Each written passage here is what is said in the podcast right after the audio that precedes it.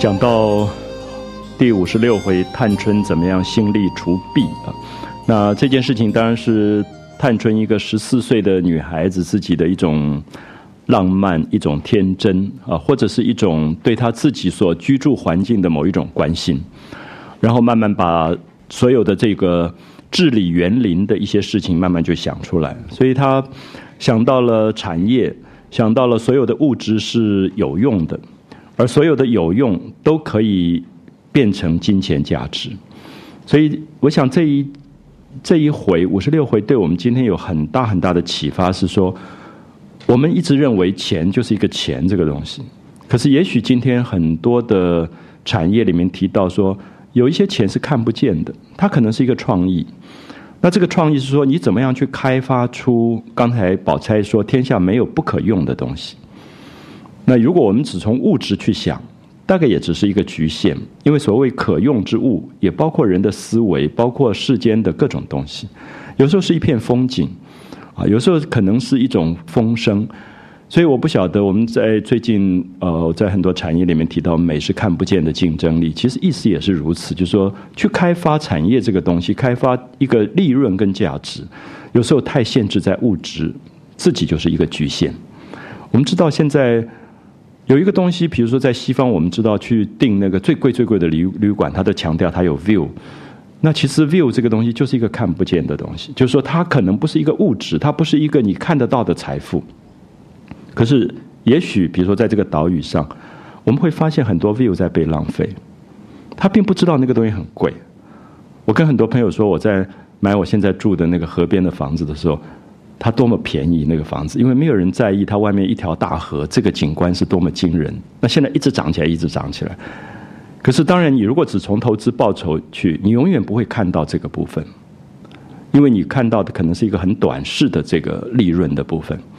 那所以我会觉得说，有时候美跟利润，它也不见得完全冲突啊。所以探春他们刚才提到说，他们在这个大观园里风花雪月写诗。那面对着一个残破的荷叶去感伤，可是这个东西竟然有一天它是产业，啊，它是利润。其实我我就会觉得，也许今天我们会对于很多在呃文学的科系里面这种诗词的创作跟产业之间就没有这么明显的界限。那相反的也是觉得说，产业的人碰一碰这些东西，会不会也反而开发了他自己很多创意的一些一些想法？好，所以我才会特别看重五十六回，因为我觉得里面有好多好多对于产业的一个创造性的一些看法。那这个产业一旦创造出来以后，接下来就是关于人事的问题。啊，所以五十六回可以把它当成是一个企业经营的过程。那规划出它的宗旨，规划出这个园林要怎么管理，接下来就是选人了。啊，选人，那他们要怎么选？因为大家都会抢。都会抢这个工作，那这个事情一传出去以后，大家都好高兴，说啊，你把那个竹子交给我，那我保证我一年要交多少的利益给你。那你把那边的一一片玫瑰花园给我，那我保证每一年交多少利润。大家就开始来抢，好，这个是探春原来没有想到的，就探春有点天真，可宝钗早就想到这个问题了，所以就会有人事纠纷。那后来这个呃，探春就问说，那应该怎么办？选人上应该怎么办？就说我今天企业已经挂牌了，我要征选员工了，然后我要选主要的管理的人员，应该怎么办？宝钗只回答了两句话，你看到这是学问：勤于使者待于忠，善于辞者是其利。啊，非常简单的两句话。事实上，这些古书里的话，可是我们看到宝钗是把所有的学问、读书跟生活是结合在一起。他说，一开始表现的太积极的人。表现的太勤快的人，可能最后反而是懈怠的那个，就他最后不见得能够把事情一路的贯彻下去。所以要，其次他就提醒探春，在选人的时候。注意到这两点，善其辞者，就一开始讲的太漂亮，说我可以保证，我刚刚讲到最低标，就是说我可以保证我给你的利润都比别人高好几倍的。善其辞者，失其利，他可能有很贪心的东西在里面，他反而没有务实的部分，所以他只给他两个原则。所以一般讲起来，我会觉得像宝钗这种人，他们其实就是一个最原则性的一个提醒，然后执行的人你自己要去领悟什么叫做勤于使者，待于忠。什么叫善其辞者，事其利？那探春也聪明，就点了头。所以这三个人配合真是惊人啊！就是这个探春也要聪明，宝钗一点他就通了啊，他就知道怎么做了，他就拿出了名册。就这个大观园本来就有一些老妈妈，然后就指出几个人，然后跟他给他们三个人看。那平儿就赶快去拿笔拿砚啊，这个是好的特别助理，就是说不要等人家讲，一一看就知道说要开始写名单了，要拟开始拟这个。整个组织章程了，所以就去拿笔砚去了。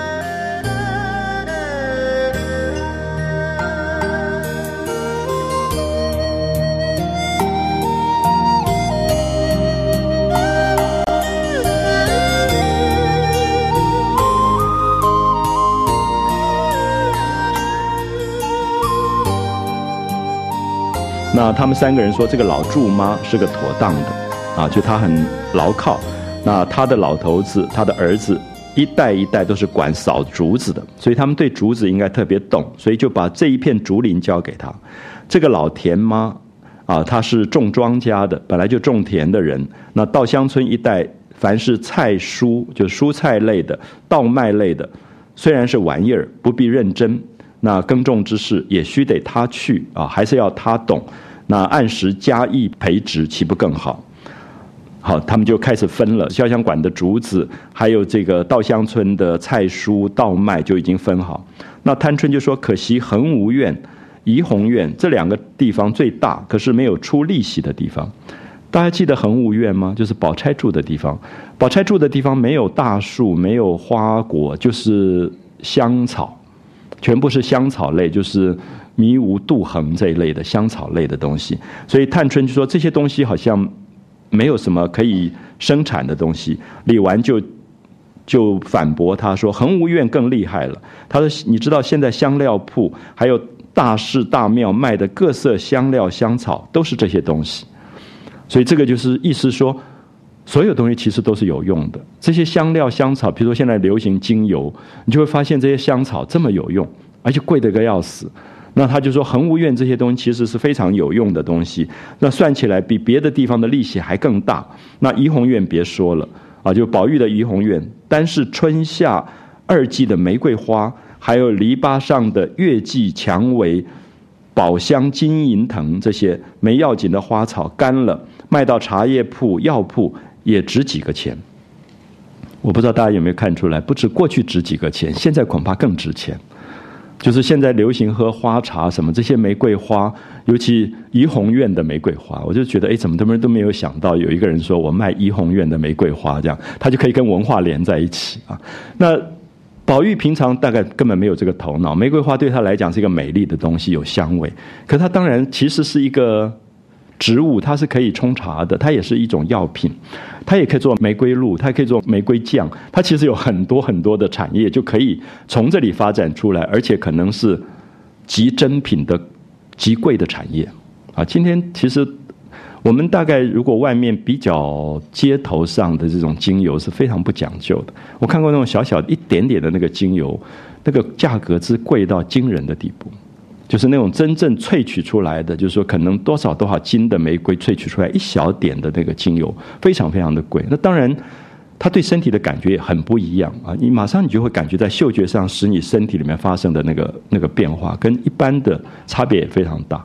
所以在这里我们看到李纨就讲到恒芜院啊，恒芜院是宝钗住的地方。那探春就说：“哎，那这个香草要有专门懂香草的人来管啊，他懂得这些东西晒干了怎么做。”那旁边就有人说：“哎，我知道宝钗的那个丫头莺儿很懂香料，她的妈妈也懂香料，就交给他们管。”好，这个时候你看到宝钗立刻阻止，她说：“绝对不可以。”她说：“因为我在你们家是客人，那我们现在又占住这个利益，别人要把我们骂死了。”好，有没有发现这个事不关己不开口的哲学又出来？就是宝钗一路到底都维持她自己，绝不介入。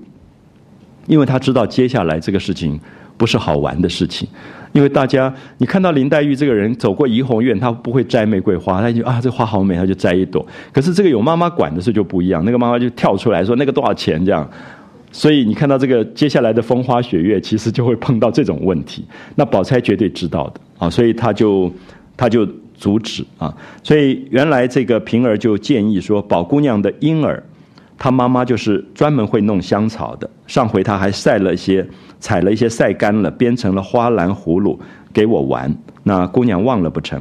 那宝钗就笑着说：“我刚才才称赞你，你倒来捉弄我了。”三个人都诧异说：“为什么？”宝钗说：“这个断断使不得。你们这里多少可以用的人，一个个闲着没事办，现在又弄我的人来了，叫那些人连我也看小了。有没有发现？宝钗想到的是她自己，因为婴儿是他带来的丫头，婴儿的妈妈是他带来的薛家的家人。”他的意思说，我今天带了另外一个企业的人来这边做这个事情，你们企业的人员工都要把我骂死了，因为你们家里这么多人，利益都不够分，那弄到我们家里的人来，那断断使不得。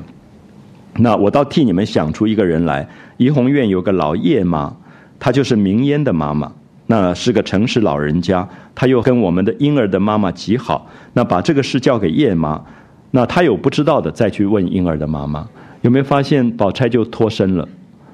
脱身的方法，第一个你要跟人家介绍一个很牢靠的人；第二个是说，因为这个老叶妈跟婴儿的妈妈很好，所以她即使不会弄香草，婴儿的妈妈可以帮她。可是婴儿的妈妈绝对不能有这个职位，有这个职位就不一样，因为别人就会责怪啊。所以这是宝钗的哲学，就是绝不介入的意思。啊，那。他这样做做完建议以后，李纨、平儿就说：“啊，这样好。”那探春就说：“虽然如此，不只怕他们见利忘义呢。”那平儿说：“这不相干。前天婴儿还认了叶妈做干娘，请吃饭吃酒，两家和厚，好得很呢。”那探春听了才罢了。那他们又斟酌出几个人啊，就是他们四个人平常冷眼取重的，用笔圈出来。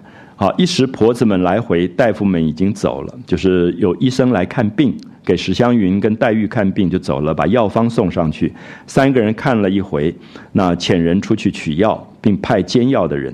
然后探春跟李纨就明示诸人，某人管某处，好，就开始派差事了。所以其实你可以看到，大概就是一个公司的企业开张了。好，所以开始把这些人叫来说，你们已经被选上了。那你你管哪里？你管哪里？那四季除了家中定力用多少外，剩下的任凭你们采了去牟利，你们可以去卖去赚钱，年终再算账。所以有点授权的意思，就是说我不管你卖多少，你们年终你们自己告诉我们你们卖了多少，然后我们再来分，比如说六四分或者五五分之类的。所以这里面，因为这些小姐其实不在意这些钱。所以才有这个授权，可是这里也很聪明，就是说，因为你充分授权以后，你才可以比较，因为其实一打听你就知道这个人有没有作弊。如果作弊，第二年他可以换一个人来管。所以我想这些管理的人他也很在意，说我今年不要太离谱了啊，因为如果很合理的利润分配的话，那我至少我老实一点。所以有时候我们会觉得授权是不是让对方可以舞弊？其实不一定，因为只要你你可以有一个监督的。心思在那边，他对方反而他会按照那个合理的规矩来来做事情啊。那探春就说：“我又想起一件事了，如果年终算账归钱时，自然归到账房，就是贾家有一个总账房，那这个总账房所有的公款都算在那里去了。那上头又添一层管主，还在他们手里又剥了一层皮。那如今我们新出这个事来。”派了你们，已是跨过他们的头去了，心里有气，只说不出来。你们年终去归账，他还不捉弄你们吗？等什么呢？在这一年间，管什么的，主子有一权份，他们也有半份，这是家常的旧例，人所共知的。那别的偷着在外，如今这法子是我的新创，竟别入他们的手。好，我们看到探春已经有一个观念，就是说他的这个管理里面得到的利润，他不要进到那个。大的企业里面去，因为他觉得那个那个是一笔烂账，而且每一个人都拨一层，所以他觉得他们自己要独立出来。所以你慢慢会看到有些企业慢慢就分出来，啊，慢慢分出来。那分出来就是说它可以独立，然后它整个的账目也会比较清楚。你归到一个地方，最后弄到太大的时候，其实账目常常就不清楚了啊。所以他就开始决定说，我们自己来来处理一个，到归到里头，就大观园自己成立一个账房。那宝钗就笑着说：“依我说，里头也不用归账这个多了。那个少了，倒不好，不如叫他们领一份去，就派他揽一宗事。那不过是园子里人动用的东西，我替你们算出来有限的几件事，不过是头油、脂粉、香脂，每一位姑娘几个丫头都是有定力的。再者各处的条帚、簸箕、担子，并大小禽鸟、鹿兔的粮食，不过这几样都是他们包了去，不用账房去领钱。好，有没有发现宝钗的厉害了？就是宝钗是真正懂得产业的，所以他的意思说，这个钱送到大账房也不好。那探春说自己成立一个小账房，可成立小账房，它中间还有各种复杂的问题。他的意思说，本来你们就要买什么胭脂啊、头油，刚才不是要去买吗？还有你们所有小姐养的宠物的粮食、喂鸟的这些东西，他说根本就用义务义务，就是这些人管，就要他们负责这些东西，全部就平了。所以他根本觉得不必要另外再设一个什么账房，到时候又有收支不平啊，这边多那边少的问题出来。那平儿就笑着说：“这几宗虽然少，一年统共算起来，也省了四百两银子。”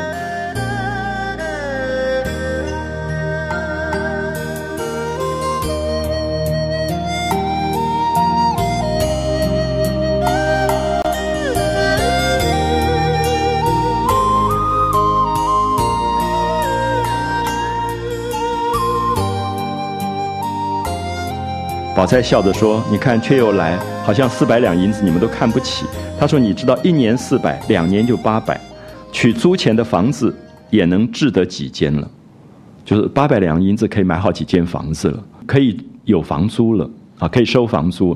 这些全部是宝钗的承受，就是因为宝钗他们家有很多的田产，很多的房地产，啊，所以他知道说这个价钱目前。”八百两银子可以买多少房子？房子租出去可以有多少收入？所以宝钗绝对是高手啊！就是他已经完全完全知道了。他说，连薄地，啊，连一般的土地也可以添几亩了，啊，也可以买了几亩地了。虽然还有富裕的，但是他们辛苦一年，那也要给他们剩一点贴补贴补自己。虽是心力节用为纲，也不可以太吝啬。那总在省上三二百银子，失了大体统也不像，所以宝钗这个管理又出来，就是说，这些人辛辛苦苦一年帮你去有这些利润，你一定要有分红的观念，因为没有人在利润不好的状况，他会被为你卖命的。所以这当然，因为宝钗管家管久了，所以他知道这个收放之间的这种啊关系啊，所以如此一行。外头账房里一年少出四五百银子，也不觉得很艰难了。他们里头却也得些小补，这些没营生的妈妈们也宽裕了。啊，这些老妈妈本来就没有什么收入，现在他们有了一个收入，就比较宽裕一点。园子里的花木也可以每年滋生一些，你们也可以得了可使之物。这数计不失大体。如果一味要省，哪里搜不出这几个钱来？凡有一些剩余。余力的一概入了关，那个时候怨声载道，岂不失了你们这么人家的大体？啊，所以毕竟是说，因为是贵族，一个大户人家，一个豪门，那把一个花园里面的东西卖来卖去的，也怪怪的啊。就说好，我们今天在一个什么企业的顶楼种种菜，那也就好玩。你真的把那个菜都拿到市场去卖，人家不是笑死了？就觉得说你这个企业到底怎么怎么回事？所以他就觉得说不要太过，不要。克扣那个银子，觉得为了要赚那个钱，最后反而不成啊，不成一个体统了。他如今这个园子里几十个老妈妈，如果给了他们这几个，剩的也一定抱怨不公。好，下面是最了不起的人事管理，就是。宝钗完全了解，说好，现在有这个大观园有十几个老妈妈，可是选出来了四个，对不对？老祝妈、老叶妈、老田妈什么，就他们管。那其他几个人觉得，哎，怎么我们没好处？所以宝钗的意思说，这个时候一定会发生问题，因为这些人。趁你不注意，就把你的果子给你摘下来丢在地上去踩烂，这样，好，就是说他觉得人有一种心情，就是我没有利益，我干嘛要帮你这样子？好，意思说这些人不管，虽然不管，可是我们到年下分红的时候，我们还是分给他一些，所以他就会觉得多分他都有好处。我我刚刚提到说，这个完全是现代的企业的观念，就是其实是所有的利润均沾的问题，就是辛苦的人多一点，可是完全不管的人。也让他能够有好处，因为他至少他在旁边帮你看着，就是有人偷啊，有人怎么样，有虫咬啊，他告诉你说啊，那边的花现在不行了，你要可能要处理一下，那他至少关心。好，所以其实我们看到这里面，现代的企业大部分是用这样的一个策略在做一种进行。他说。每个人不论有余无余，只叫他拿出几吊钱来。几吊钱其实很少，大家凑齐了，散给那些园中的妈妈们，啊，就是不管事的妈妈们。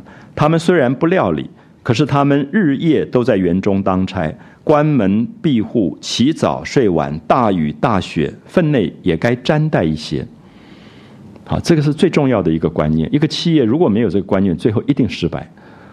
因为这里意思说，他虽然不是你好研究研发单位高级主管，可是他可能在那边关门闭户，大雨大雪，他走来走去，他应该沾带一些，就是包括这个企业里面最低层的员工，因为他会觉得说，为什么好处都是你们的，那就跟我无关了。所以让一个企业有一个共同体，就是认同的一个共同体，全部在里面。好，所以他分内也该沾带些，还有一句至小的话，率性说破了。你们只管了自己宽裕，不分给他们些。他们虽不敢明怨，心里头却有些不服。只用假公济私的，多摘上你们几个果子，多掐上几枝花，你们有冤无处诉呢？有没有发现这个就是阅历？你在任何课里学不到这个东西。可是这是宝钗的经历，就是说，他说我干脆说破了。照理讲，一个小姐啊，好像知道这些事情不太好。他说我干脆就说破了。那人性是有弱点的，就说你不分给他，他看你不注意，他就掐你的花，就把你果子丢在地上。那因为他心里面觉得关我什么事？因为这个企业他没有认同感，他就觉得赚的反正都是你们赚，我反正也分不到我，所以他就他就会这样子。好，所以宝钗这里讲的非常明白，就是对人的了解啊，人事管理上的理解。他说叫他们也得些便宜吧。啊，就都分给他们，也多少让他们有一点好处。你们有照顾不到的，他们也就替你们照顾了。好，所有的众婆子听了这个议论，又不去受账房的辖制，又不跟凤姐去算账，一年不过多拿出几吊钱来，个个欢喜异常。所以你看到宝钗读书学问阅历都够。然后他还能够说动这些老妈妈们，因为有时候这些老妈妈不见得听得懂，就说我干嘛？我我管？为什么我还每一年要分一些钱给别人？可他现在就是告诉他们说，你如果不这样做，会有什么后果？啊，所以你最好其实大家分担一点，也没有多少钱，几吊钱拿出来，那别人就帮你多做一点事情。那都说愿意，那强如出去被他们揉搓着，还得拿出钱来呢。那就意思说，这个钱如果交到公家的账房，那就不得了啊！因为公家账房都是一些厉害精明的人，所以那个钱根本就到最后又不知道被克扣成什么样子来。那不得管事的听了，每年终又无故得钱，就是说那些没有分派职务、不负责管事的人，他们听到说，哎，他们没有职务、没有工作，可是每一年也会分一些钱，大家也高兴得不得了。所以你看到这三个人真了不起啊！今天真的让他们来。来治国一下，大概是蛮好的，就是上下皆大欢喜，就是他们考虑到的那个周到跟周详。那他们当然口里面说，哎，这些人呢，管管事的人每年辛苦，他们本来就应该剩些钱占卜的，我们怎么好稳吃三注呢？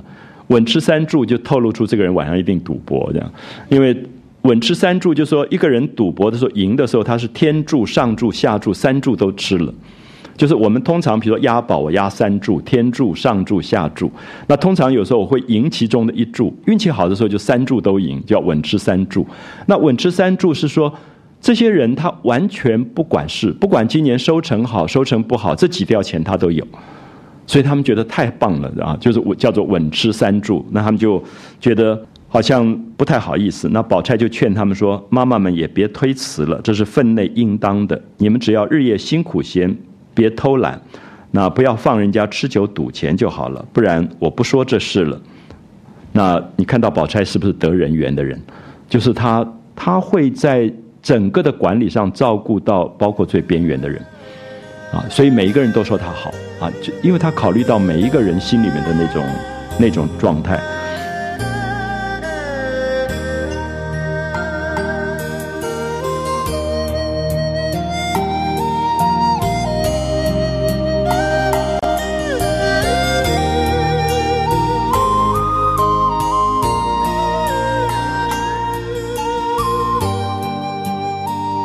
那他说姨妈就是王夫人亲口托付他好几次，说大奶奶如今没有空啊，非常呃非常忙。那别的姑娘没有小，托我照看照看。我如果不管，分明是叫姨妈操心。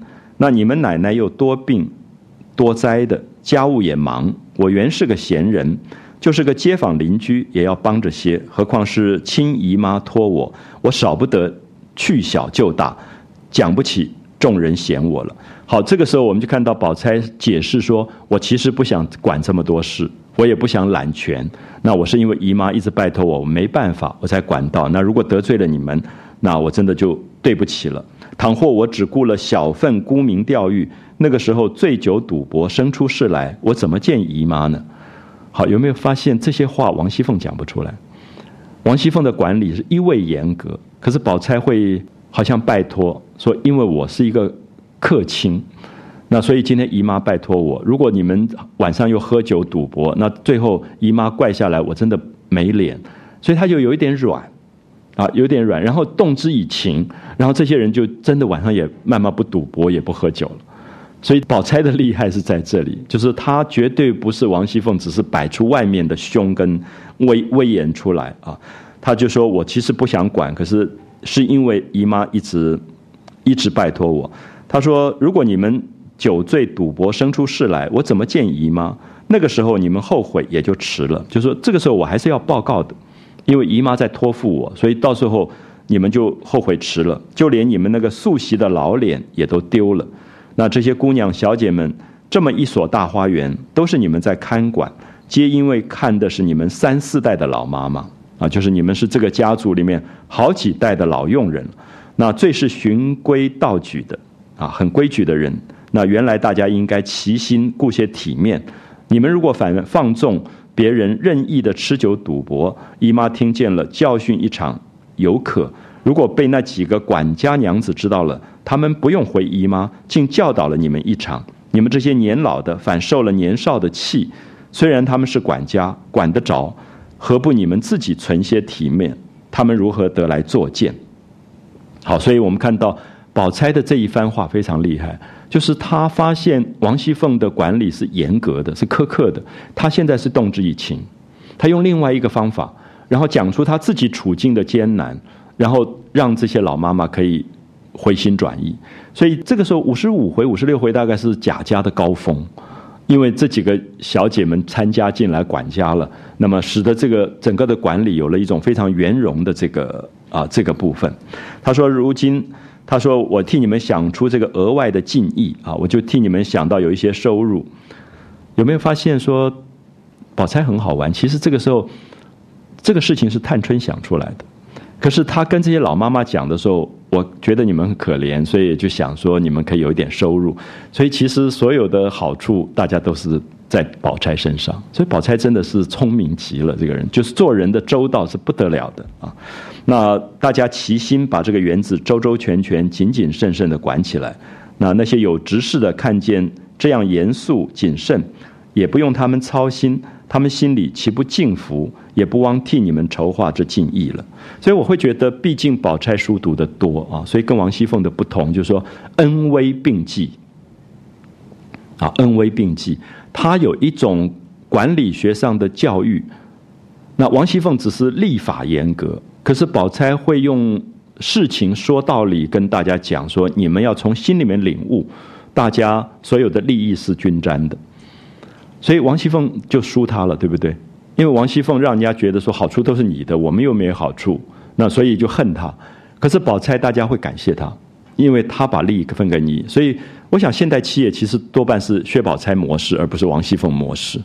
那王熙凤模式大概现在都不太能够行得通，因为他这里面有一个每一个人自觉的去参与到一个共同体里面去把共同体弄好的这个这个感觉啊。所以他说。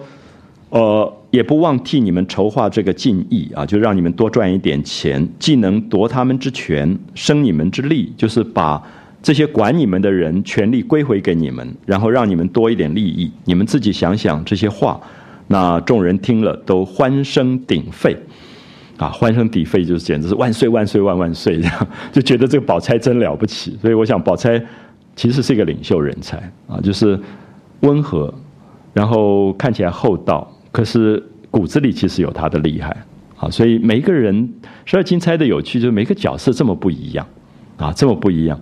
那王熙凤的厉害都是表面的，可是宝钗全部是看不出来那种绵中裹铁啊，它里面有它的严格，可是它外面看起来柔软的不得了这样。那都说姑娘说的很是，从此姑娘奶奶只管放心。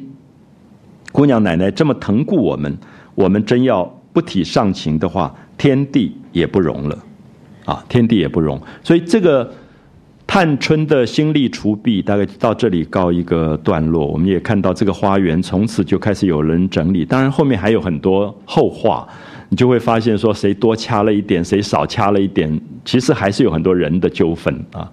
人事多一个人就多一个事，其实不可能没有纠纷。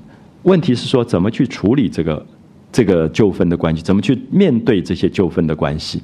所以其实大观园经过这样的一个整理，最后也就有一个秩序啊，也有一个条理出来。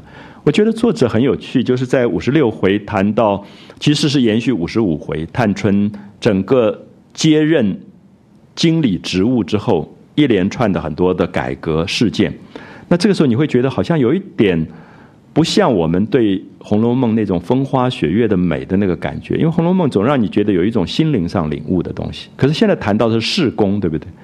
世工有点像法家，就是法家总是谈世工，那儒家多一点内圣的东西，那老庄多一点心性修养的东西。其实每个哲学有他自己不同的某些要求啊，那。老庄也许觉得每一个个人都是一个自觉的个体，所以他不太讲管理。那法家是不相信的，所以法家总是觉得你先想到人性是坏的，所以你才能够把管理架构起来，所以他就有严格的法这个部分。所以这些中间有一个微妙的一个调配。可是，在五十五回、五十六回这些东西，其实我觉得几乎牵涉到一部春秋战国的诸子百家的历史，就是所有的诸子哲学之间的平衡。那李纨大概是哪一派？王熙凤大概是哪一派？宝钗大概是哪一派？探春大概是哪一派？你会觉得这中间有一个微妙的一种一种有趣的平衡性。那么这种平衡使我们看到，也提醒我们读书学问不是空话，它最后毕竟能够跟世功的东西、跟整个治国这个东西可以结合。所以也会想到说，儒家讲的这个，呃，这个诚意正心，虽然是。内部修养的事情，可是它最后是通到齐家治国平天下，它其实是连串的，啊，是联系在一起。因为到最后，其实大概在明清的时候，我们就会觉得这个东西有一点断裂。很多人说，读书人、知识分子平日袖手谈心性，临危一死报君王，那其实是讽刺这些知识分子都无能的不得了。每天平常谈心性，得到要亡国的时候根本没办法，就临危一死就殉国吧，就临危一死报君王。可是你你其实没有用，因为你不会治理，那不会治国，你最后引导到亡国，那那个心性的讨论也就无用。那所以这句话里面有一个悲伤，就是后来的知识分子，他的事功的部分跟他心性修养的部分变成分裂，他没有办法连贯。可是，在早期的春秋战国，因为他很多诸子之间有一个牵制。所以我们会发现，他其实在讲内圣，他也在讲外王啊，如何把个人的内心修养的东西建立起来，而他可以通到在整个治国的这一整套的这个理想的东西。所以在五十六回，我自己觉得，其实到现在应该告一个段落，因为下面我们忽然发现他转了。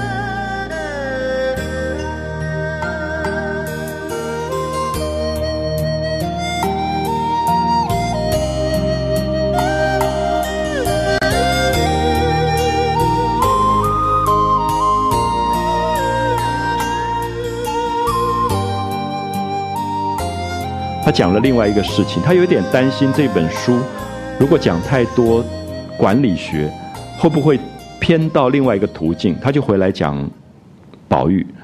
那这个讲宝玉这段很有趣，我们大家记得看《红楼梦》云门的《红楼梦》时候，舞台上有两个宝玉。那很多人认为他是一个出家前的宝玉跟出家后的宝玉，可是《红楼梦》在五十六回是真正出现两个宝玉，一个真宝玉，一个假宝玉。就是江南有一个姓甄的，叫甄家，也叫宝玉，甄宝玉。那他就他们家人来了，来了以后就送了很多的礼，然后见了贾母，跟贾母见面以后就谈到他们家的宝玉，然后这个贾家的这个宝玉就在那边想说啊，原来世界上也有一个人跟我这么像，因为这些。甄家来的丫头啊，媳妇就在那边看，说：“哎呦，怎么跟我们家长得一模一样？年纪也是十三岁，长得也漂漂亮亮的。”大家就很讶异，说：“怎么会南北各有一个宝玉？”我觉得作者在这里写了一个非常动人的东西，就是我会觉得我们常常会觉得自己的身上有两个不同的自我，然后你也会觉得在这个人世间，好像有一个另外一个自我是你遗失的自我，不知道在哪里。我不知道我能不能讲清楚，就是说《红楼梦》毕竟关心的不只是刚才探春关心的那个世俗世界的管理学的东西，他还关心到一个生命何去何从的问题。那生命的何去何从是包含着非常神秘的一些感觉学的东西，包括说很幼小的时候，你抬头看着满天繁星，然后有人告诉你说，每一颗星是一个生命，如果有星陨落，也就是一个生命消失了。那从小你就会感觉到说，那我是哪一颗星？那所以我们会觉得这个甄宝玉跟贾宝玉，其实在讲生命的，好像两个自我。而这一次在五十六回里，他们两个人忽然好像要见面了，啊，并没有真的见面，只是在那边叙述。可是宝玉就发呆了，宝玉就在想说，这个世界上真的有另外一个自己吗？那这个自己在哪里？那他们有没有有一天可能会见面？然后他就神思恍惚，就躺在床上睡觉。然后就睡着了，睡着以后就到了一个花园，哎，觉得怎么会到了这个花园？然后就有另外一个宝玉过来，然后他们就见面。我们就会发现说，在很多现代的心理学里面谈到的那个 ego 那个自我，其实是一个分裂状态。那也有点像希腊哲学里面提到说，人目前的样子是一个不健全的样子，因为原来人是两个合在一起，后来被神处罚分开了，所以我们每一个人活着，都冥冥中在寻找另外一半。我们以为是在找丈夫、找妻子，可是不是，其实可能在找另外一个身体的另外一半，可是常常会找错，或者原来以为对，后来错了，或者原来错了，后来又对了，其实是一个暧昧的另外一个自我的寻找的关系。那么在生命里面，觉得另外一个生命跟你的身体完全可以合而为一的时候，它会有一种狂喜会出现，就是因为它是一个自我的一个完整，可是那个时候常常是刹那，所以宝玉就在床上忽然觉得，哎，这个自我来了。可是后来又幻灭了，最后发现是因为他的房间有一个大的穿衣镜，西洋穿衣镜跟人一样大的，他在镜子里看到是自己，所以这一段写的真是惊人，就是完全用了一个现代的超现实小说的写法，写到宝玉在镜子里看到了另外一个自己以后，他入梦，他在梦里面的这种关系，所以我觉得《红楼梦》其实恐怕比现在很多现代小说还要现代，因为它的写法其实是非常超越时空的。啊，超越时空的写法，而且特别是那种，我觉得青春期是最容易感觉到自我的一个年龄，啊，感觉到另外一个自我，因为有时候我们会在日记里面写着写着，好像变成独白。那我们知道，独白本来就是自己在跟自己讲话，那这个自己已经形成两个不同的对话空间了。那么，或者是说，在青春的时候，特别有一种孤独感。因为他觉得他的生命里面有一个什么东西在变化，可是他又不能捉摸得很清楚，所以他渴望有一个倾诉或者对话的对象。这个时候，他就会出现另另外一个自我出来啊。所以下面这一段非常的神秘，他整个超现实的写法也跟探春的管理的这个部分其实完全不同啊，写法完全不同。可是我会希望说，大家可以看到。我觉得作者有意的让我们感觉到，《红楼梦》如果一味的从刚才探春、宝钗的改革写下去的话，它会变成另外一本小说。所以他又收回来了，它会让你感觉到，他毕竟最后关心的还是生命本质的问题。它的哲学意义的部分可能大过管理学。虽然我们把五十五回、五十六回抽出来，可能会觉得它是一个非常好的管理学上的一个啊一个范本，可是不要忘记，《红楼梦》有他自己。真正的宗旨，他对人的关心是回到生命本质去关心的，就是，呃，我这样解释吧，管理学上的人毕竟是在各自不同的职场里面的一个身份，就是他有各自的专属的工作，他的定位是不一样。哲学上的人回到了性命本身的本质，那么在哲学上面，一个职场里的总经理跟一个门房是同样是生命，他的写法是一样的。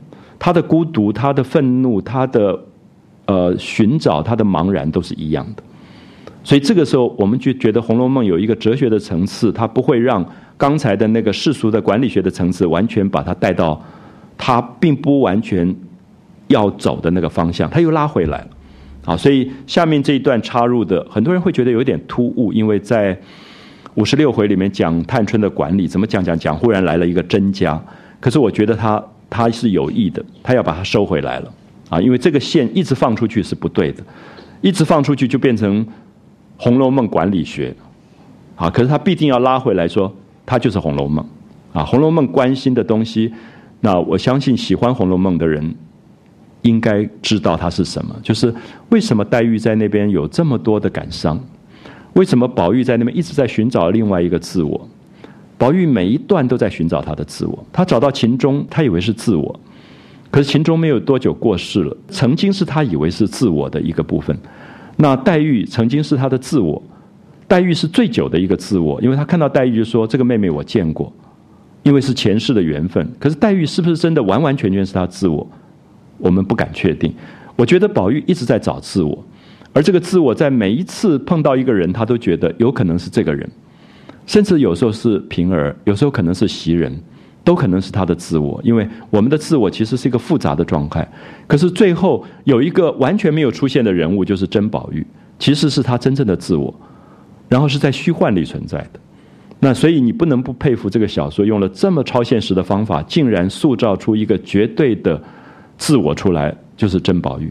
所以在《红楼梦》云门的五句里面，我并不那么喜欢把它解释成是出家以前的宝玉跟出家以后的宝玉。我觉得应该是真宝玉跟假宝玉，因为真跟假才是两个自我之间有趣的对话。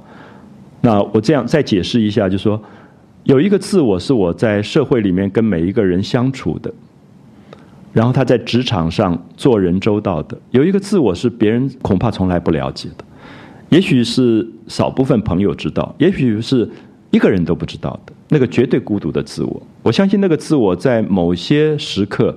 他忽然会跑出来，他忽然会跟你对话，好，所以我觉得在这个五十六回的最后面一段，大家特别注意一下这个甄宝玉，他到底是一个什么样的象征？因为显然他就是宝玉，可是他是真正的宝玉，他用了“真”这个字。那现在我们一直在读的这个宝玉反而是假的，啊，因为他有很多跟世俗之间寻找的关系，可是那个珍宝玉是一个绝对的。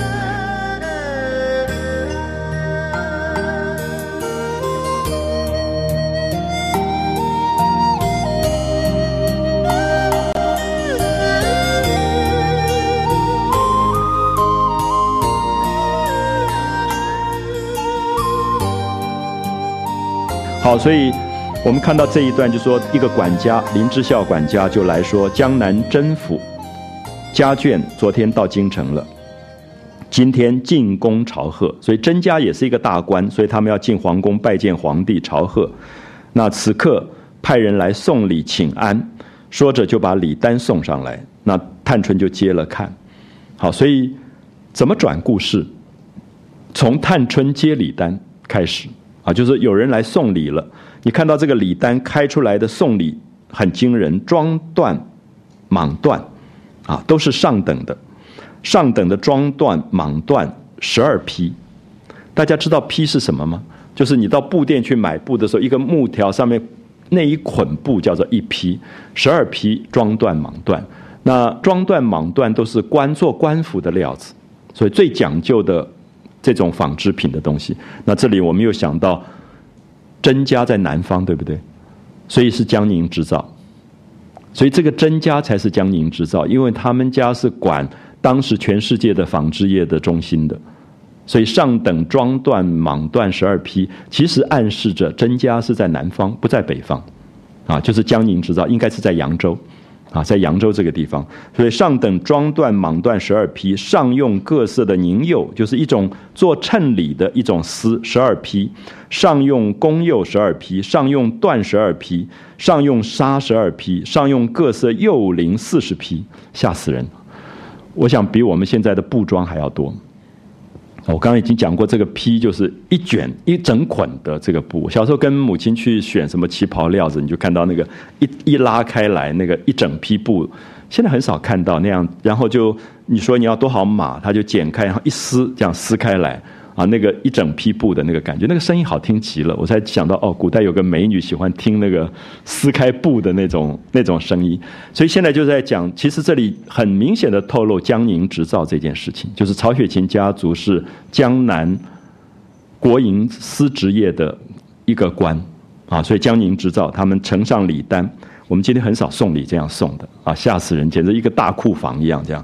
那李纨看过了，就说。用上等的封赏他，所以你看到这个家族给赏钱的时候有上等、中等、下等，所以这个甄家是重要的，所以他们的佣人来送礼，我们要给赏钱，要上等赏钱。啊，封上等上等的这个呃赏钱送他，又命人去回贾母，贾母就叫人啊命命人叫李纨、探春、宝钗也都过来把礼物看了，那李纨就收过一边。然后吩咐内库上的人说：“等太太回来看了再收，库房不能随便收，收到仓库，因为必须家里的主要的主人看过。所以王夫人不在家，所以等王夫人回来以后看过，才收到啊库房去。那贾母说：‘甄家不与别家相同。’啊，这个这些话都话里有话啊。甄家其实是真正的曹雪芹家族。”所以甄家不与别家相同，那上等的封儿赏男人，只怕转眼又打发女人来请安，所以预备尺头啊，尺头就是一些绫的布料来送。一语未完，果然这个有人回报甄府四个女人来请安。那贾母听了，忙命人带进来。那四个人都是四十左右的年纪，穿戴之物皆比主人不甚差远。所以这种就是说，贵族大户人家的佣人、老佣人，他们身上的穿戴都像贵妇人一样，啊，就是不不像一般的佣人。那请安问好，贾母就命令这四个人拿脚踏，啊，注意脚踏。我们已经讲过脚踏，平儿是做脚踏，所以真正是比较低卑的佣人，根本永远站着，你就没有坐的份。那可是，如果地位高一点的佣人，你给椅子又不太像话，因为他也不敢坐坐，所以最后就给他脚踏，就说你坐脚踏啊，所以他们就坐坐在脚踏上。那四个人谢了座，然后等宝钗他们也坐了才坐下。那贾母就问多早晚进京的啊？什么时候进京？四个人赶快就站起来，你看到全部是规矩，因为要回答贾母话，立刻要，因为才刚坐下，贾母一问话又站起来，因为回答必须要站起来回答。那。说昨天才进的京，那今天太太带了姑娘进宫请安去了，所以先令奴才们来请安，问候姑娘们好。那贾母就笑着说：这些年没进京了，也不想到今年来。那四个人都笑着说：正是今年是奉旨进京的，就是皇帝要他们进京。那贾母问道：说家眷都来了吗？那四个人说：老太太跟哥哥两个小姐，还有两位太太都没来。有没有发现那个家族的组织竟然跟贾母、王夫人两个小姐很像啊？就是完全一样的。那只带了三姑娘来了啊，只带了三姑娘来。贾母说：“有了人家没有？”啊，老太太最关心就是小姐有没有相亲这样。那四个人说还没有呢，就在有一搭没一搭的说。贾母笑着说：“你们大姑娘、二姑娘这两家都跟我们很好。”那四个人笑着说：“正是每年姑娘们有幸回去，说全亏府上照看，就说甄家的小姐嫁到京城来了，所以甄家在江南没有办法照顾，是贾家在照顾，啊，贾家照顾，所以甄家、贾家一直在《红楼梦》的考证里认为其实是同一家族，所以他把故意分成两部分来来讲。那贾母就笑着说：‘哎呀，什么照看？干嘛这么客气？本来就是世交，又是老亲。’”本来就应该的，你们二姑娘又更好，也不自尊自大的，所以我们才走得很亲密。那四个人笑着说：“这是老太太过谦了啊。”贾母又问：“你们哥儿也来了吗？”就是好谈到男孩了，你们不是有个男孩吗？也跟着来吗？你们老太太，那有没有跟着老太太来？那四个人回说：“也是跟着老太太。”贾母说：“几岁了？念书了没有？”四个人笑着说：“今年十三岁。”因为长得整齐啊，就是长得很好。老太太很疼他，自幼淘气异常，天天逃学。老太太也不敢十分管教，完全是贾宝玉，对不对？你可以看到他，他用了一个非常神奇的超现实方法，好像在讲另外一家的男孩，可是讲的其实是贾宝玉。可是我觉得这些地方也很感人，就是曹雪芹觉得当时这些贵族家的小孩子大概也都是这样子。我最近发现我的朋友小孩也都是这样子，大概十三四岁都这样，天天逃学，然后家里又疼他疼的要命，那就是那种刚刚发育的青春期的男孩子的那种情况。那贾母就笑了，说：“哎，不是跟我们家的一模一样吗？”他说：“你们那个哥叫什么名字啊？”四个人说：“因为老太太当宝贝一样，他又生的白，老太太就叫他做宝玉。”你看这个作者多厉害，就是表明了就是有两个宝玉。其实一般作者都不敢这样写，因为哪里有这么巧的事情？可他就是明明白白告诉你，有一个是真宝玉，有一个是假宝玉。因为我们特别讲到曹雪芹在家族抄家以后，他不敢写他家族的历史，所以他其实用伪装的方法，他不敢透露他们就是江南的江宁织造这个家族，所以他用了一个伪装，所以假作真实，真亦假，啊，其实是在讲说他们就是这个真家。那贾母笑着就跟李纨说：“你看怎么也叫宝玉呀？”那李纨就赶快欠身笑着：“从古至今，同时隔代重名的很多啊，就是叫阿香的也很多，这淑芬的也很多。”那四个人就笑起来了，说：“起了这个小名之后，我们上下都疑惑，不知哪位亲戚家好像也有一个人叫宝玉，可是十几年来没进京了，也记不起来了。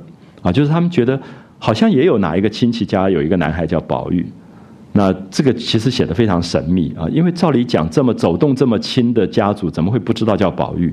所以他就用了一些超现实的方法，若隐若现、若有若无的在讲这种这种故事。那贾母笑着说：“哎，到园子里把我们的宝玉叫来，给这些管家娘子瞧瞧，看看比他们的宝玉如何啊？就是有点要要去比一比，说这个我们这个宝玉跟那个宝玉到底相同如何？”那媳妇们听了，赶快去了办客，那就把宝玉带了进来。四个人一见，赶快起身，笑着说：“哎呀，吓了我们一跳！如果不是我们进府里来，倘若别处遇见，还只当是我们的宝玉呢。”你看到作者其实有意的说，两个人一模一样，就是连这么身边跟的人都分不出来，那根本是超现实手法啊！就是说，好像那个南方的宝玉忽然到了北方了。就是我们会觉得我们的魂魄有有一刻会在别处出现，他用了完全超现实的方法在写这样的一个关系。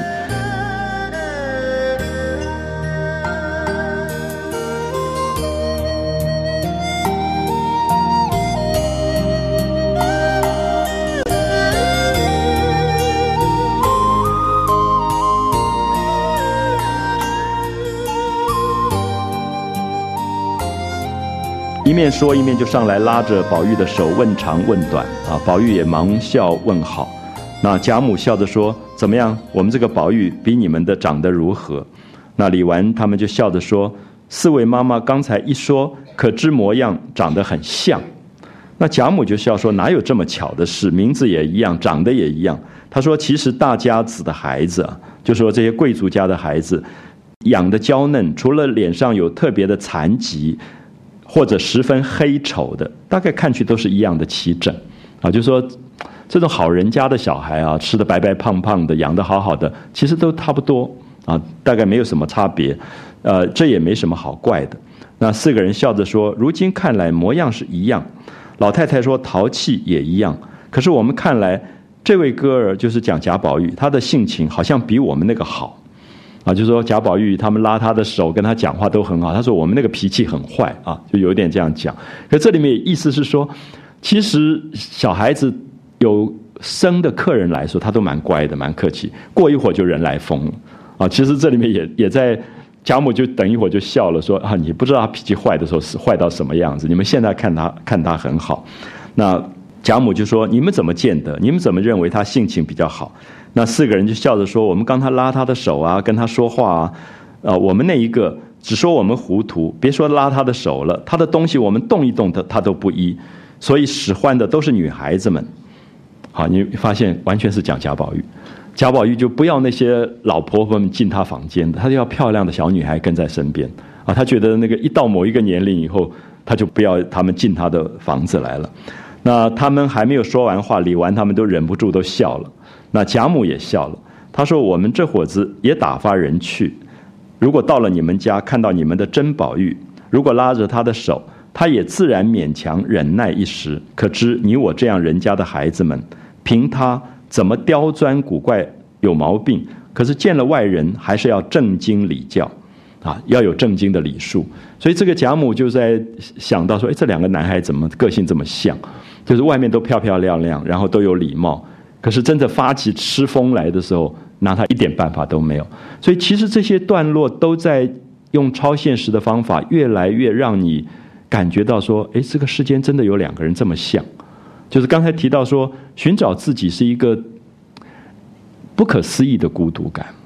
我不知道大家会不会觉得，在青春期时候，你一直觉得有另外一个自己，可是你不知道在哪里才会找到他。那其实有很多好的文学都在写类似这样的东西啊，就是像王尔德的童话里，常常在写这种这种感觉，就是跟影子说话，觉得影子是另外一个自己啊，就是尤其在青春时时期的时候，这种感觉是特别特别强。那我也觉得人。这种自我的另外一个自我的对话，如果一直存在，其实他他会有一种敏锐，有一种敏感。很奇怪，到某一个年龄，这个东西会消失。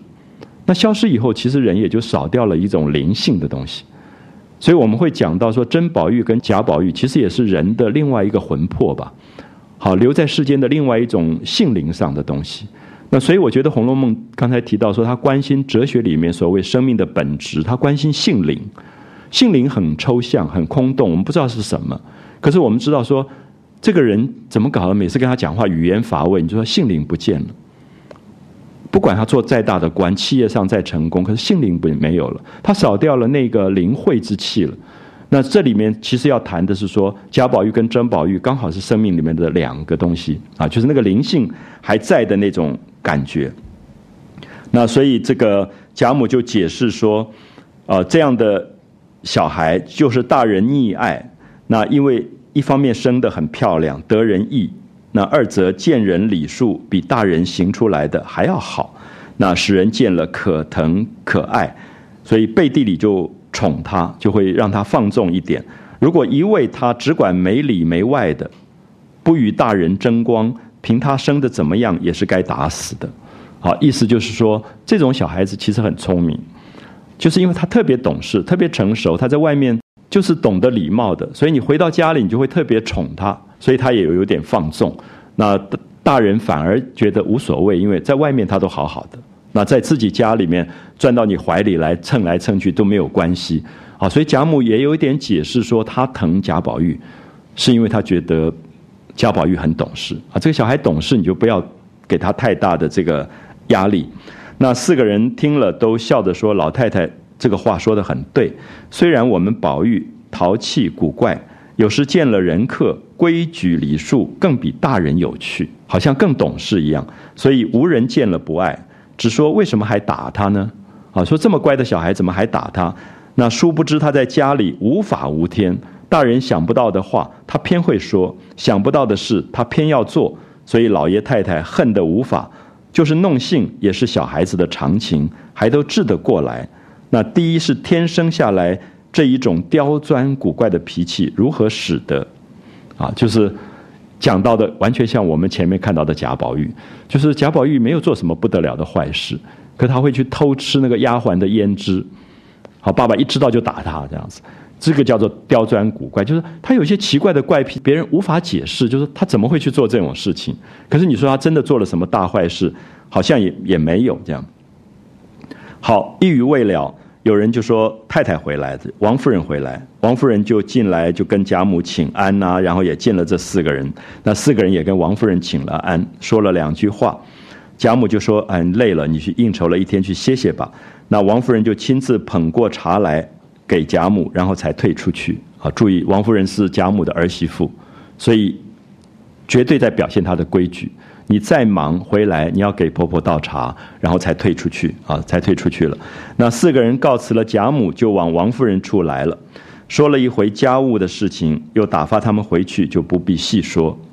好，这里贾母就非常高兴，看到人就说，他家里有一个宝玉，那他们的形影也是这个样子，众人都为天下世宦之家，反正同名很多，也有祖母溺爱孙子的，也古今常情，没有什么不得了，也都不在意。好，下面就讲到宝玉了，前面一直没有讲到宝玉，现在忽然说宝玉是一个迂阔的呆公子的心性，他。自为那四个人是承岳贾母之词，可是到了园中去看史湘云的病，史湘云说：“你放心闹吧，你以前是单丝不成线，孤树不成林啊，就是说以前你够坏的，可是你就是单丝不成线啊，就是我们知道线是好几股丝搓起来的，所以你只是一根丝，所以不成线，你就是一根树也不成林。好，这下知道有另外一个魔王也叫宝玉。”好，你们两个可以一起闹了。这个史湘云就在开他的玩笑，说你们两个可以坏到一堆去了啊。那大家就在那边开玩笑。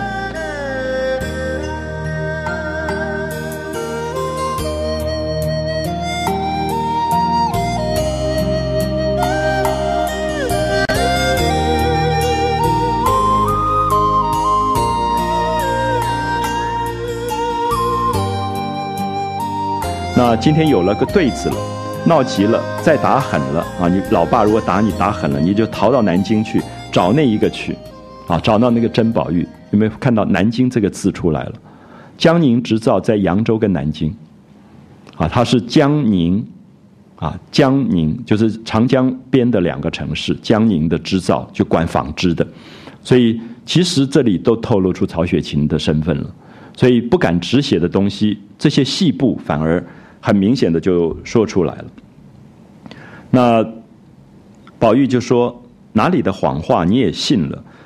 偏又有个宝玉了啊！就是贾宝玉有点半信半疑，说这些人是不是说谎话？怎么会真的有一个宝玉？”那湘云说：“怎么列国有一个蔺相如，汉朝又有个司马相如呢？”宝玉说：“这也罢了。那这两个人都叫相如，可是姓不一样吧？那。”偏用模样也是一样，这是没有的事。那湘云说：“怎么匡人看见孔子只当是洋货呢？因为孔子跟洋货长得很像很像。”宝玉说：“好，孔子洋货长得一样，名字不一样。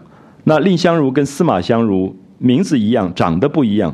那我跟他怎么会名字也一样，长得也一样？有没有发现作者不厌其烦的用超现实的方法，其实说要告诉我们说，甄宝玉是他。”就其他在透露男方的甄家的这个部分啊，所以这是很有趣，就是一个作者为了隐藏掩盖，最后反而在透露啊，反而在透露。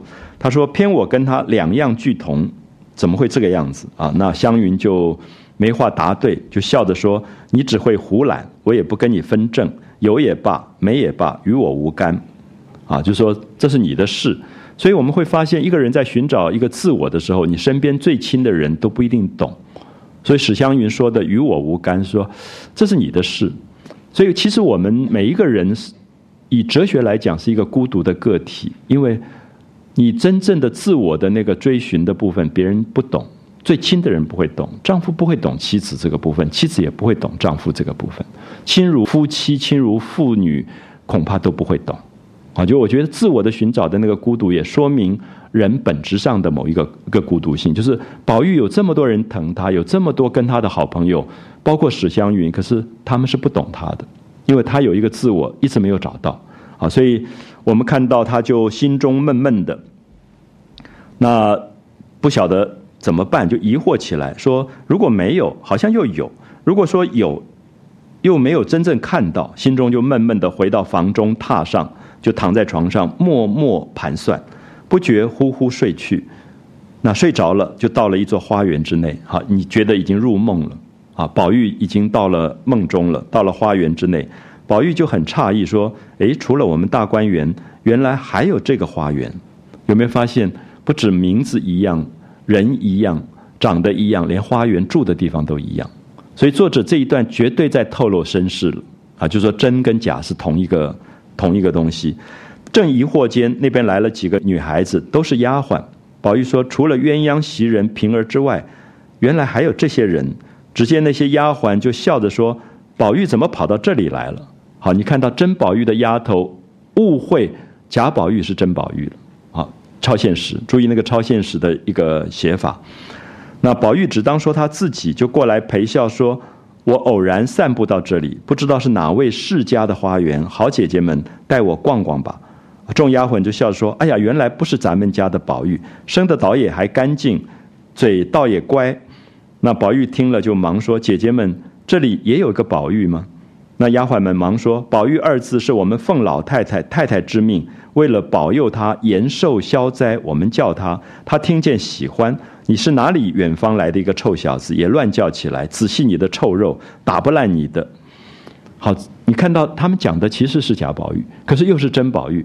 那你会看到这个自我，有的时候跟你相合，有时候又忽然分离，啊，忽然好像又分离。然后他们有一个又笑着说：“咱们快走吧，别叫宝玉看见了。”又说跟这个臭小子说了话，把咱们都熏臭了。所以那个自我有的时候是高贵的，有时候是低贱的。我不知道我能不能讲清楚，就是说你常常会觉得自我的寻找很奇怪。有时候你觉得自己的自我是一个高不可攀、最洁癖的一个自我；有时候你觉得自我是一个堕落到最肮脏地方的自我。其实是一个非常复杂的状态。所以他到了那个花园以后，他觉得自己变成了一个最干净的宝玉，可是忽然又被人家说臭小子，好像把他们都熏臭了，又觉得自己一身都是脏臭的感觉。那宝玉就纳闷说：“从来没有人如此荼毒我。”从来没有人这样批评我说我脏，说我臭，他们怎么会这样子？那真的也有我这样一个人不成？一面想，一面就顺步走到了一个院内。那宝玉又诧异说：“除了怡红院，竟然还有这么一个院落吗？”你看他自己最后竟然走到怡红院去，跟他自己住的怡红院一模一样的另外一个怡红院。好，所以这里都在讲两个自我。如果大家读弗洛伊德的心理学，你完全就懂了。其实弗洛伊德就在讲两个 ego 的问题，啊，就是说，其实这两个 ego 或或疏远，或亲密，或高贵，或卑贱，它其实一直在跟你发生关系。那弗洛伊德从这个发展出整套的精神病理学的问题，就他发现所有的精神病是这两个自我之间的关系，有时候是正常，有时候是不正常，就是这两个自我之间的一个调制的关系。所以《红楼梦》这一段其实完全是现代主义的一种。文学的这个这个写法，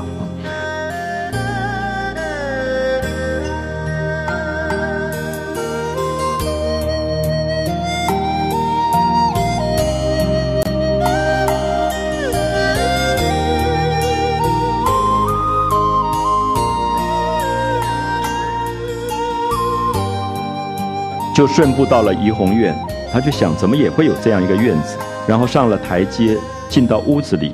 只见榻上有一个人卧着，好注意，宝玉这个时候自己看到自己躺在床上，这个是文学里非常少有的，就是你自己魂魄出来看到你自己在那里。我过去介绍过有一个戏叫《探阴山》，讲包公把他的肉身留在阳间，然后他自己的魂魄下到阴间去。那这个贪阴山的戏是因为阴间有一个案子，他要去审。所以他就到了奈何桥。我们知道，每一个人死掉以后，在传说里说有一个桥，叫做望乡台。最后回头去看你住过的地方，那你住过台北就看到台北，你住过高雄就看到高雄。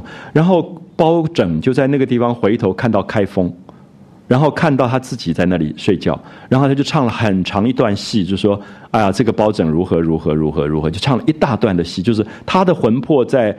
阴间回看阳世的时候的一个对话，那么跟这一段的写法很像，所以宝玉做梦魂魄出去了，现在魂魄回来，又看到他自己躺在榻上，卧在那里，然后有几个女孩在做针线，啊，就是袭人、平儿他们也在玩笑嬉耍。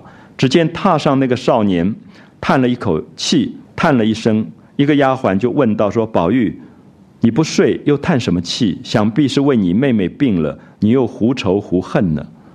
有没有发现你你现在已经搞不清楚到底是真宝玉还是假宝玉？就是这个宝玉也有一个妹妹，然后为这个妹妹老在那边叹气的，就是青春期的那种感伤的东西。所以你会发现这个时候其实你错乱了，作者已经把时空完全柔和变成超现实，就是你不晓得这个宝玉到底是真宝玉还是假宝玉。好，注意，因为他现在没有用真宝玉，用假宝玉，只用宝玉。所以完全是在一个超现实错乱状况。所以宝玉听说，心下也吃了一惊。只见榻上少年说：“我听见老太太说，长安都中也有个宝玉，跟我一样的性情，我只不信。”好，原来是在北方的宝玉梦到了南方的宝玉，现在竟然北方的宝玉看到了南方宝玉在做梦，也在讲北方的宝玉。注意那个错杂复那个复杂度，啊，这个大概只有在最现实的超现实电影跟文学里才用到这个手法。可曹雪芹竟然两三百年前就用到，啊，这是我觉得他在文学上不得了的一段一段啊写法。那这个踏上的少年。说我刚才做了一个梦，竟然梦中到了长安都，那到了一个花园，所以两个人都在梦中相见。所以北方的到梦中到了南方，南方的在梦中到了北方。他说我到了一个花园，遇见几个姐姐，都叫我臭小子，不理我。有没有发现真真假假？啊，刚才是甄宝玉的丫头笑贾宝玉是臭小子，现在是甄宝玉躺在床上说，我到了北方，北方的那个那些袭人平儿他们在说我是臭小子。啊，那个真假完全兑换，啊过来，那不理我，我好容易找到他房里，偏偏他又在睡觉，空有一个皮囊，真性不知哪里去了，啊，了不起的一句话啊，只有空的皮囊，就是我们现在的肉身，真正的性灵不知道到哪里去了，因为那个性灵到南方去了，所以他们又错过了，这样可以了解吗？北方的把皮囊留在家里睡觉，南方也留在床上睡觉，然后性灵。南方的到了北方，北方的到到了南方，所以你会觉得柏拉图讲那个寻找自我的困艰难，就是说你常常去找的时候，刚好那个人也走了，因为他也去找你了。所以如果你真的有两个自我的话，那个自我也来找你，你又去找这个自我啊，所以两个自我之间又擦身而过的那个感觉。那宝玉听说，忙说：“我因为找宝玉来到这里，原来你就是宝玉。”那踏上的宝玉赶快下来，拉住笑道。啊，原来你就是宝玉，这可不是梦里了。宝玉如何是梦呢？真而又真，一语未了，只见人来说：“老爷叫宝玉。”吓得两个人都慌了，因为两个人都怕老爸。所以我觉得这一段很迷人啊，就是我觉得年轻人、少年之间，他有一个美，有一个自我。所以很多人认为，人第一个恋爱的对象其实是自己，从来不是别人。所以我们有一个真正的爱人，其实是自己。就是他所有的忧伤、孤独、喜悦、狂喜，都是跟这个自我发生的。那他在找的另外一个人，其实是这个自我的翻版。所以最后他会在人世间找朋友、找爱人，其实都是用这个自我在找。啊，心理学上一直在解释这个东西。可是我们看到刹那之间，这两个宝玉见面，是人一生的偶然的狂喜。可是很快就会分离，因为爸爸来了，所以两个人都吓了一大跳，就分开了。那一个宝玉就走，一个宝玉就忙叫说：“宝玉，你快回来，快回来！”好，回到现实，袭人在旁边听到他梦中自己在叫自己，自己说：“宝玉回来，宝玉回来。”那赶快推醒他说：“宝玉在哪里？”那宝玉虽然醒了，神思恍惚，向门外指道说：“刚才出去了。”好，写的真是精彩啊！就是袭人问他说：“你就是宝玉啊？你再说宝玉到哪里去了？”他宝玉刚刚出去了，就自己说自己。出去了，其实就在讲魂魄，啊，讲那个魂魄的那种感觉。那袭人就笑着说：“那是你梦迷了，你揉揉眼，仔细看看，是镜子里照你的影子呢。”就是过去我们小时候睡觉，妈妈说旁边不要有镜子，也是这样，就说因为镜子常常会收魂魄，会觉得对小孩不好，所以常常睡觉的时候如果有镜子，就拿布盖起来。好，所以这个宝玉向前照了一照，原来那个。嵌在墙上的大穿衣镜对面相照，自己也就笑了。早有人捧过寿与茶卤来，啊，漱了茶，茶卤就是浓的茶。那麝月说：“怪到老太太常常嘱咐说，小孩子屋里不可以有太多镜子，小人的魂不全，镜子照多了，睡觉惊恐，容易做噩梦。那如今倒在大镜子那里安了床，就宝玉的床旁边就是一个大镜子。”那我们发现，我们现在好像很多旅馆里面都床旁边一个大镜子啊，就是说依照古代来讲，那个是不好的，因为它会让你不安啊，因为有有一个有一个影像在里面。他说还是放下镜套吧，就是有一个丝绣的套子把镜子盖起来。那往前来天热，人肯困，哪里想得到放它？比如刚才就忘了，那自然是先躺下瞧着影子。那就说这个小孩，这个宝玉原来躺在床上，就看着自己镜子里的自己在那边玩。那玩了一会儿，闭上眼睛睡着了以后，就开始胡梦颠倒了。啊。可这一段这么超现实，可是写的非常精彩，其实是我们非常内在的一个心灵上的感觉。所以我觉得五十六回千万不要忽略这一段，因为如果你注意了探春的改革，你可能就忽略了他内在世界一个完全超现实的宝玉对自我的这个寻找的部分。因为没有这个部分，《红楼梦》不会是《红楼梦》。《红楼梦》最精彩的是作者的孤独，作者一生在寻找，他觉得他生命里面有一个真正的自我，好像流落在什么地方。就是王尔德的那个叫做呃渔夫的灵魂的那一篇，一直在讲说，他每一年会在月光月圆的晚上在海边跟他的影子再见一次面。可是这一年当中，这个影子会在外面流浪，可是他就发现说，这个影子永远是二十岁，可他自己越来越老了。越来越改变，那么他就一直希望跟这个影子再合在一起，可是怎么合都合不起来了。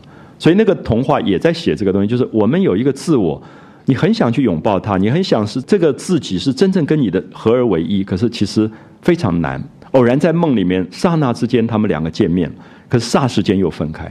所以我们常常觉得最大的分离的痛苦，有时候是夫妻父子，可是有一天是肉身告别，是你跟这个肉身告别了。好，这个时候你会发现这一段写的真是了不起的地方，就是我们其实是两个自我。那我不知道有一天，比如说我怎么跟这个肉身告别？啊，说跟你在一起多几十年要走了，其实是魂魄跟肉身要分离的这个部分，大概是比你告别父亲、告别母亲、夫妻告别还要难的一件事情，是自己的肉身告别。所以我觉得这一段大家可以细看一下。我觉得《红楼梦》变成不朽文学名著，还是在这些部分。啊，这些部分恐怕是曹雪芹着墨最厉害的地方。好，我们先讲到这里，我们明天再继续讲后面两回。谢谢。